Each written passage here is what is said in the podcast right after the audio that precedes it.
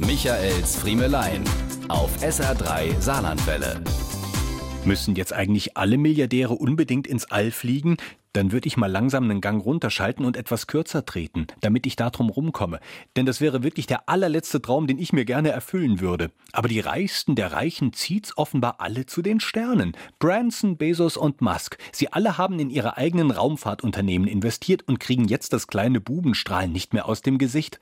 Was hätte ich Schiss, dass ich nicht mehr heil runterkomme oder auf ewig mit Sandra Bullock verloren durchs All schieße, dass mir beim Wiedereintritt in die Atmosphäre meine drei einzigen Barthaare verkohlen oder dass wir beim Landeanflug versehentlich auf die Gegenfahrbahn geraten. Der erste der drei Milliardäre ist gerade wieder erfolgreich vom Jungfernflug zurück. 86 Kilometer ging es für Richard Branson in die Höhe. Genau bis zu dem Punkt, wo man sich zum ersten Mal schwerelos fühlt.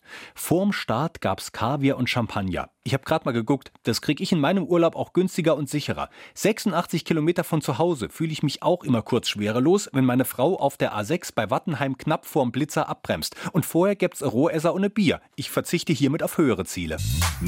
Michaels Friemelein. Jede Woche neu auf SR3 Saarlandwelle.